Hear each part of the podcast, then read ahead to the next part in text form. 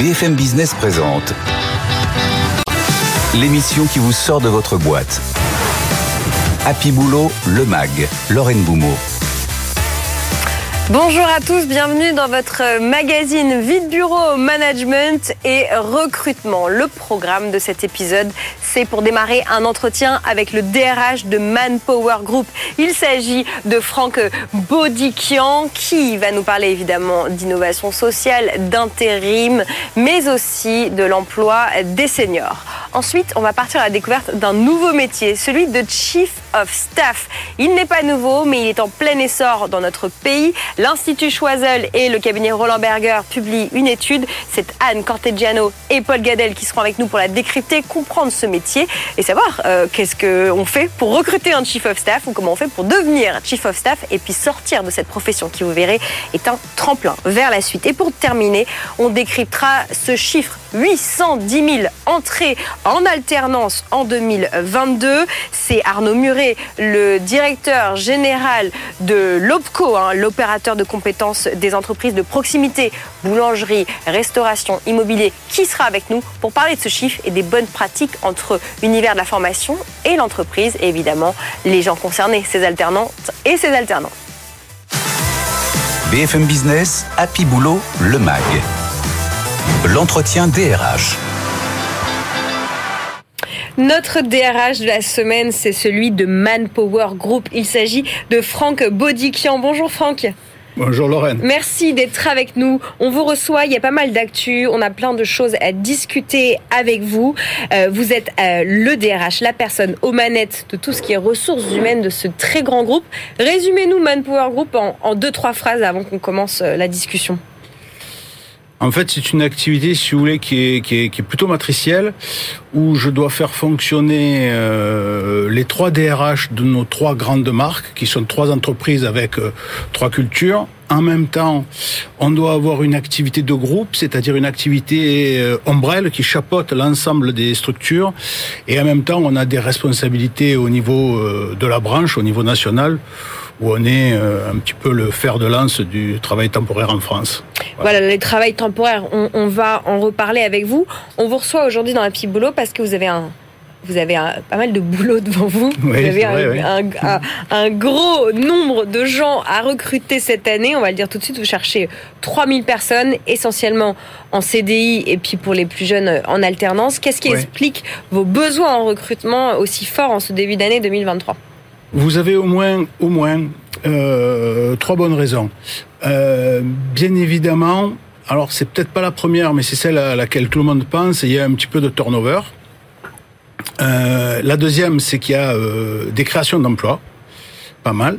Et euh, la troisième, c'est qu'il y a aussi de la transformation, c'est-à-dire que la transformation de notre entreprise, qui se doit de toujours être à la pointe de l'innovation, si vous voulez, euh, nous amène à euh, rebeloter ou à réorganiser certaines fonctions avec des nouveaux outils, avec des nouveaux dispositifs, ce qui fait qu'on est amené à changer de temps en temps euh, le profil des, des, des- personnes. À faire tourner un petit peu. Ouais. Quels sont euh, les secteurs qui sont à l'origine du, du plus grand nombre de créations d'emplois en ce moment qui vous concernent Aujourd'hui, vous avez euh, deux grands métiers, euh, mais je vais faire de l'ombre aux autres parce qu'après près tous les métiers euh, tirent aujourd'hui.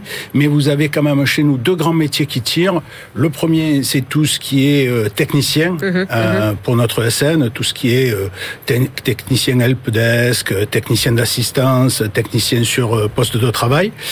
Et vous avez le deuxième, c'est euh, le recrutement, les métiers du recrutement, parce que sur un groupe de 8000 personnes, vous avez à peu près la moitié euh, qui touchent au recrutement et vous en avez plus de 500 qui ne font que du recrutement. Donc euh, sur ce métier-là, euh, euh, on a des gros besoins et, et c'est un métier qui est en tension, aussi étonnant que ça puisse paraître, hein, parce qu'il y a 10 Oui, ans on de le ça, sent à BFM. ah non, déjà. mais il y a, il y a- il y a 10 ans, euh, personne n'aurait dit que le métier de consultant en recrutement pouvait être un métier en tension.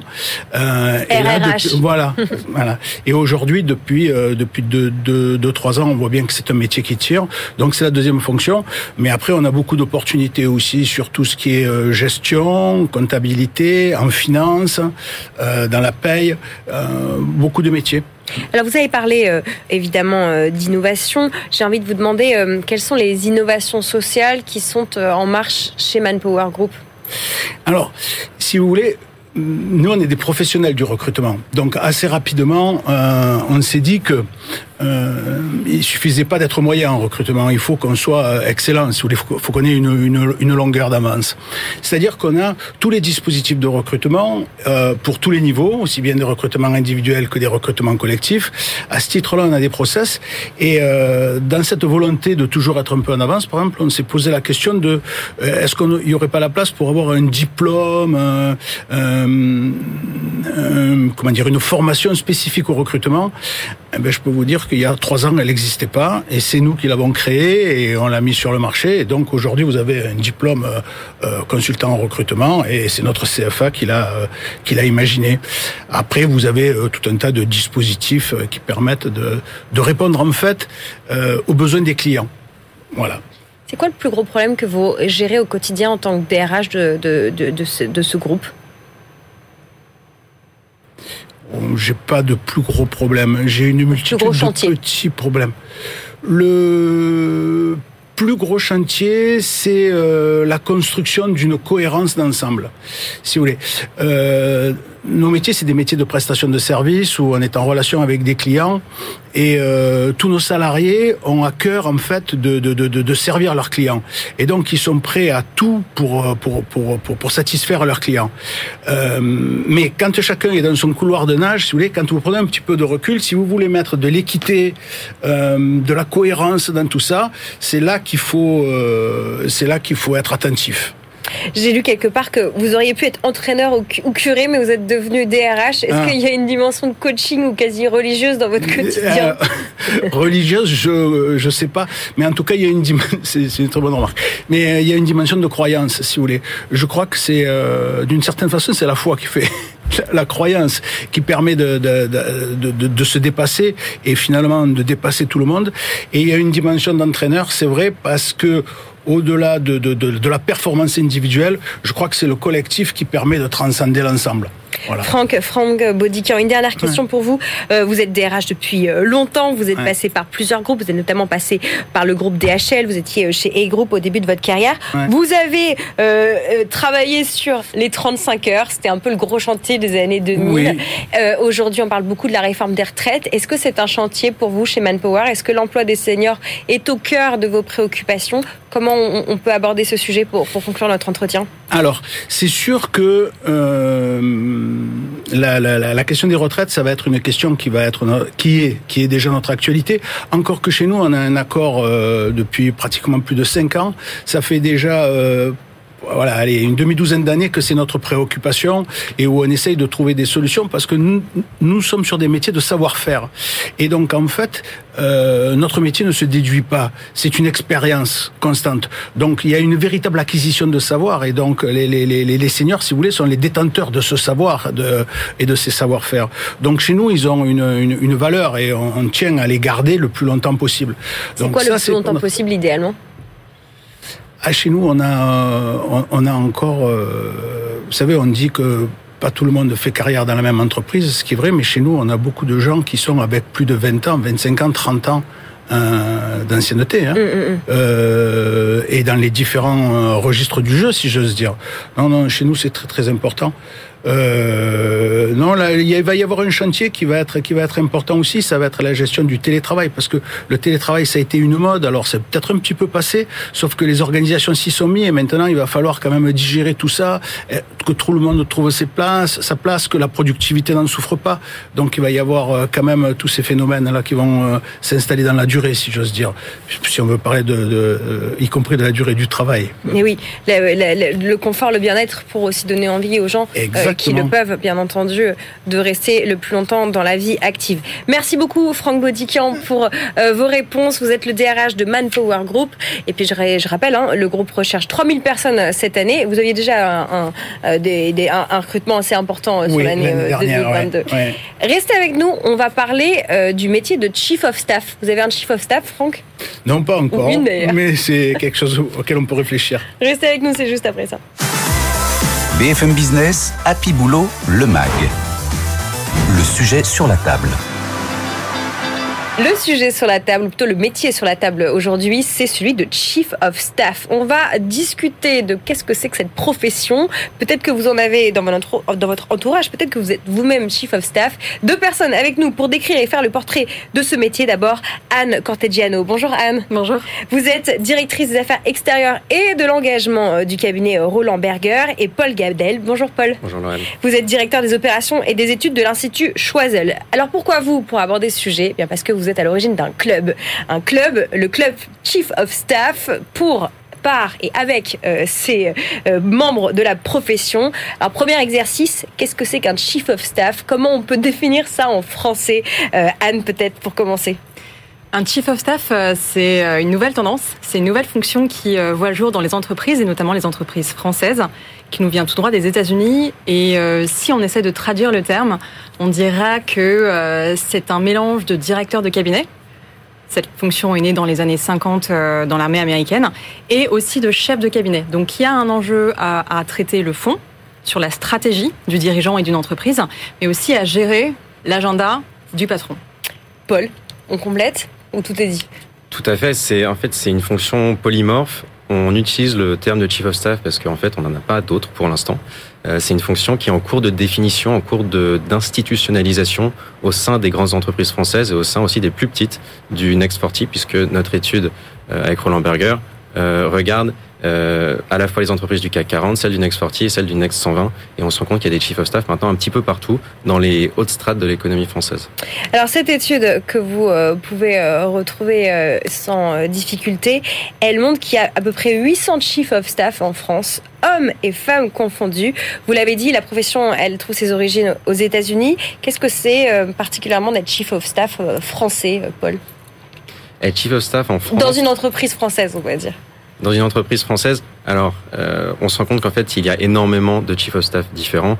Euh, le chief of staff va dépendre de la taille de l'entreprise, des besoins de cette entreprise, des besoins du dirigeant surtout de l'entreprise. Parce qu'un chief of staff, ça n'existe que lié à un dirigeant. C'est une sorte de dédoublement du dirigeant. Il est là pour optimiser le temps euh, et l'espace mental disponible du dirigeant. Il est là pour en fait filtrer les informations qui parviennent à l'entreprise, sélectionner les plus importantes commencer à les mettre en, à les mettre en œuvre, à les mettre en, dans une forme un peu opérationnalisable et à les présenter aux dirigeants.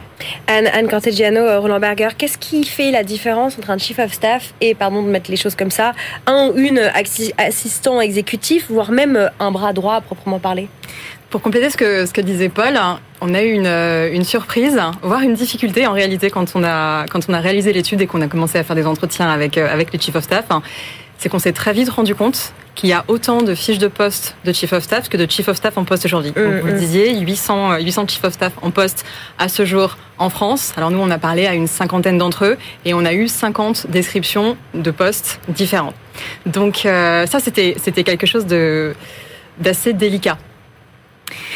Ce qui fait la particularité aujourd'hui des Chief of Staff, c'est que c'est finalement euh, un chef d'état-major auprès d'un dirigeant et on a vu, euh, et l'étude le montre, euh, un triple, win, euh, une dimension gagnante, gagnante, gagnante, à la fois pour le dirigeant qui lui va gagner du temps de cerveau disponible en ayant un chief of staff, mais aussi pour l'organisation qui va pouvoir voir ses relations en interne fluidifiées, décomplexifiées, et pour le chief of staff évidemment, puisque pour lui, c'est un tremplin, c'est un accélérateur de carrière évident. Et d'ailleurs, on a 90% des répondants euh, de l'étude hein, qui nous, qui nous ont partagé ce point-là.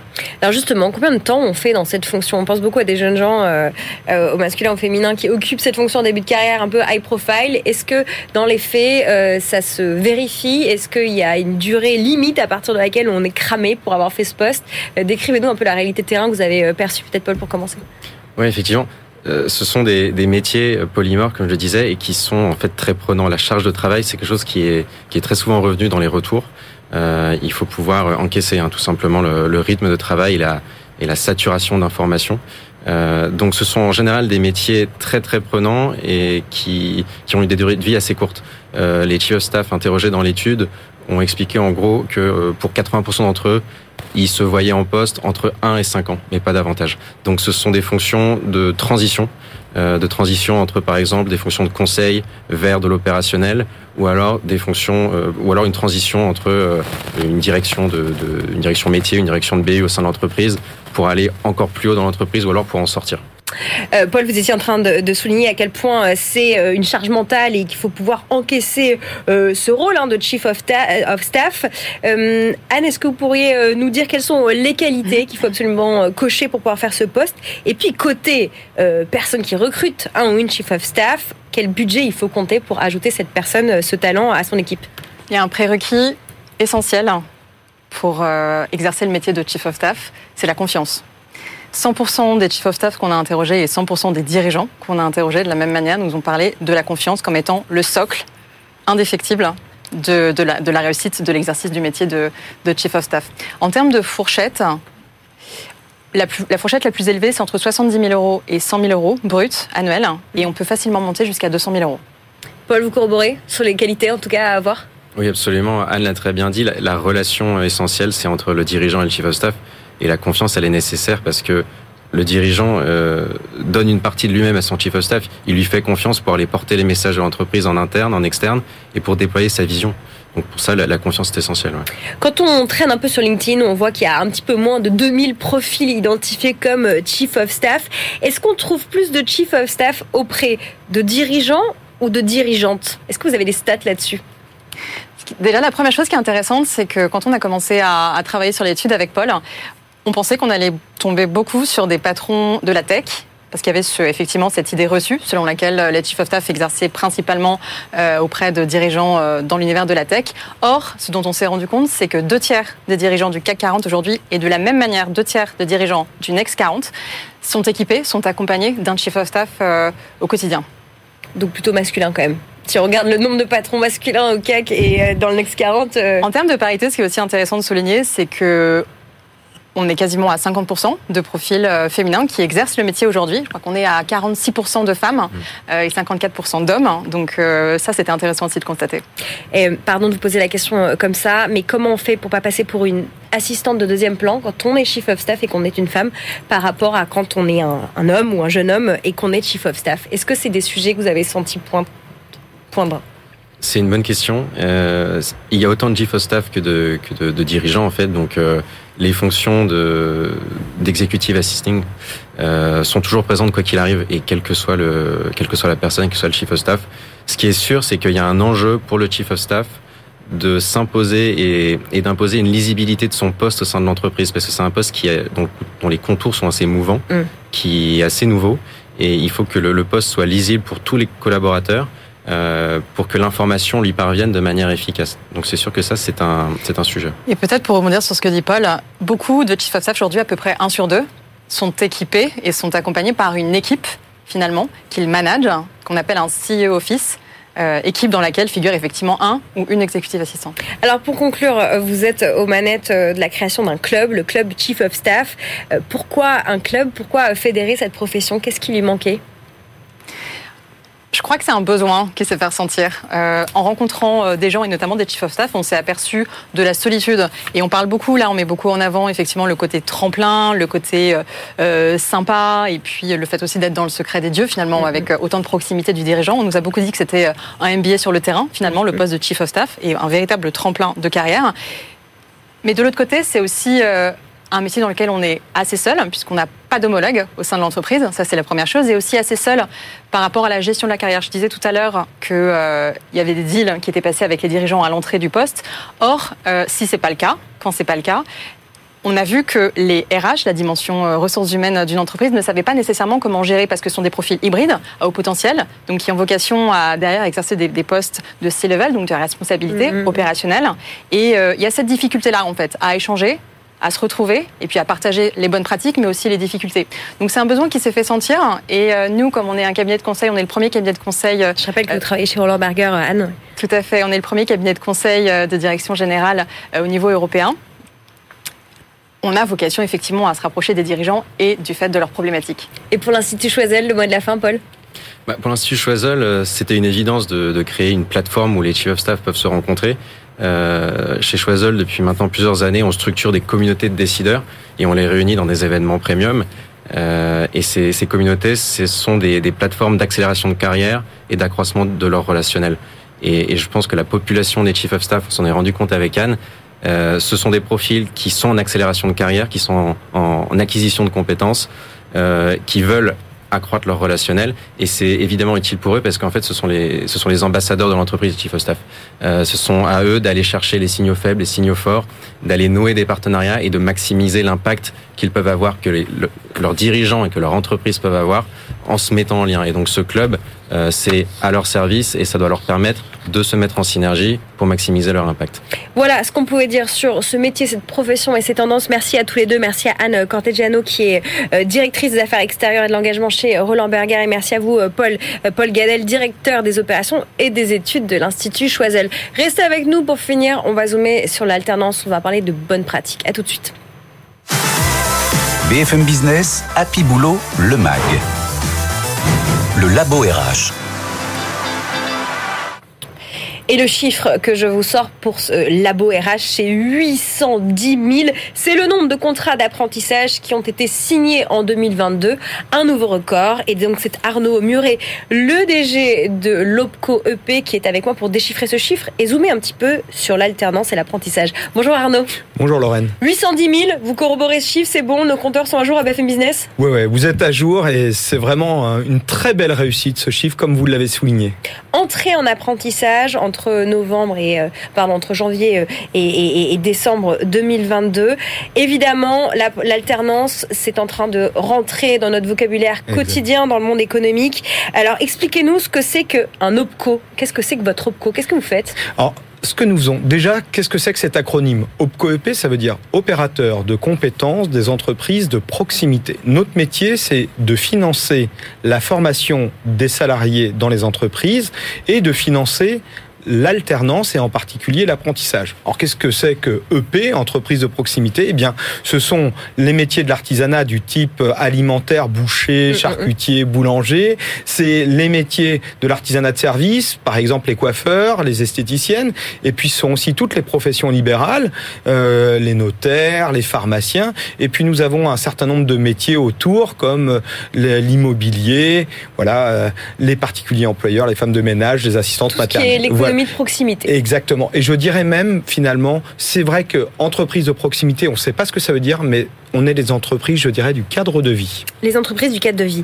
Alors, on conclut cette émission avec vous. Je voudrais conclure sur quelques bonnes euh, pratiques. Euh, votre mission, c'est de mettre en place des solutions adaptées, non seulement pour les salariés, mais aussi, voilà, au côté euh, financement pour l'alternance et, et tout ce qui va être développement de compétences comment on peut améliorer les synergies entre, entre les différents acteurs quand on parle d'alternance bah, La première chose, je vais vous dire, c'était de réduire la difficulté pour prendre un contrat d'apprentissage. Parce que en 2018, il fallait six mois pour pouvoir à une entreprise avoir un contrat d'apprentissage, un apprenti, lui dire ça y est, c'est bon, t'es es, es salarié chez moi en tant qu'apprenti. Mm-hmm. Aujourd'hui, donc ça c'était en 2018, six mois, aujourd'hui c'est 24 heures. C'est-à-dire qu'aujourd'hui, un chef d'entreprise qui dépose, par exemple, sur le site de l'OPCOEP son dossier, 24 heures après, il peut dire à son, entre... à son apprenti, ça y est, t'es salarié, tu démarres ton apprentissage. Et tous les OPCO, en fait, ont fait un énorme travail ces dernières années qui font que maintenant, en quelques jours, quelques semaines, on est capable de dire à un apprenti, ça y est, on y, va. On y va. Et ça, c'était la première chose, c'était d'être capable de réduire ce, ce délai. Et maintenant qu'on a réduit et qu'on a fait ce travail ensemble, de cette réduction du frein administratif, on peut se concentrer sur le devenir de l'apprentissage, son intérêt. Et moi, ce que je vous dirais, c'est qu'aujourd'hui, eh bien, l'apprentissage, c'est devenu une vraie voie alternative à la formation initiale. C'est vraiment ça.